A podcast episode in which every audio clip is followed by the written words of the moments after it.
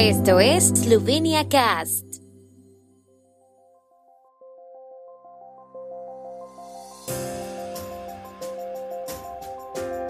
Noticias.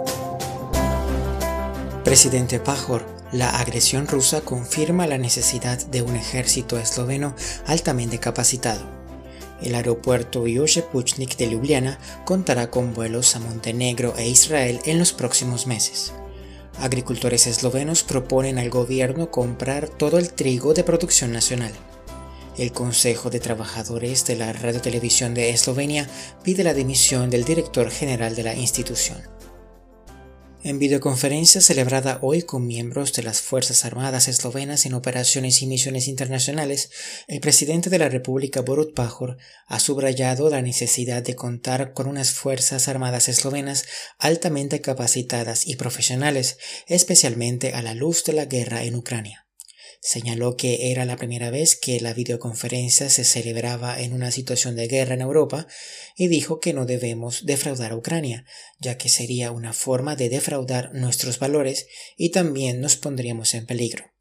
Mientras tanto, los comandantes de los contingentes destacaron los altos riesgos de seguridad en Irak y Malí debido a la inestabilidad de la situación política y el terrorismo en Bosnia y Herzegovina advierten que la situación es estable, pero que podría deteriorarse pronto debido al próximo aniversario de Srebrenica y a las elecciones generales de octubre.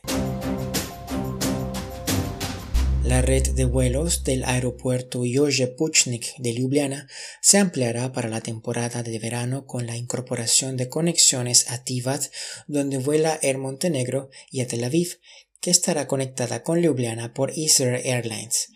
Con el inicio de las vacaciones escolares la semana que viene, también estará disponible el mayor número de vuelos charter en la temporada veraniega de este año.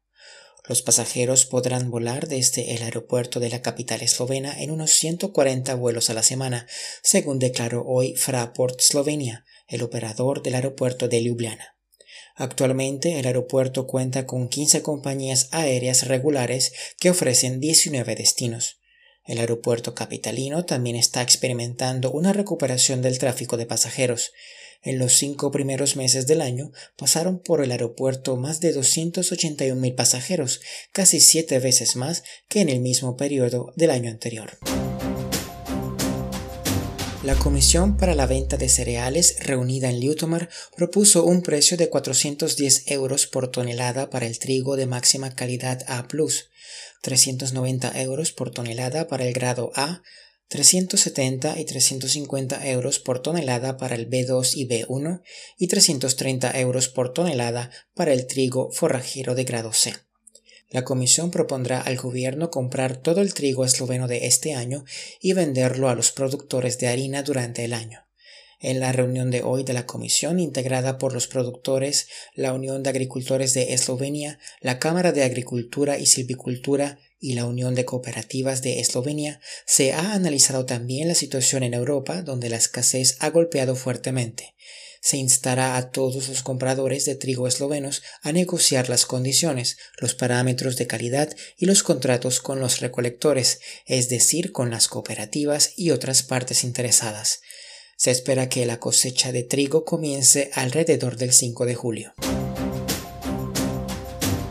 El Consejo de Trabajadores de la Radiotelevisión de Eslovenia adoptó ayer martes una resolución en la que se pide la dimisión inmediata e irrevocable del director general de la institución, Andrei Grahuadmov. Los motivos son el incumplimiento del contrato y de la ley de participación de los trabajadores en la gestión y los estatutos de la radiotelevisión de Eslovenia, así como la situación insostenible del ente público y su mala gestión.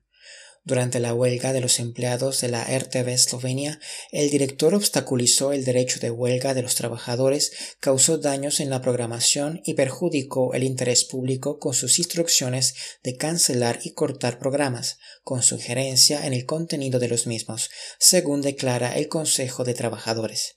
El Consejo también señala algunos movimientos de personal que consideran inaceptables.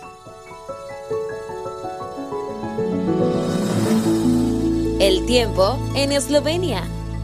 El tiempo con información de la ARSO, Agencia de la República de Eslovenia del Medio Ambiente. Por la tarde estará mayormente nublado, se formarán tormentas aisladas que serán más fuertes en el noreste y continuarán hasta la noche. Mañana estará soleado por la mañana, las mínimas matinales estarán entre los 13 y los 20 grados, las máximas diurnas rondarán los 22 y en Gorishka y la costa adriática las mínimas estarán entre 25 a 28 grados con máximas de hasta 32 grados centígrados.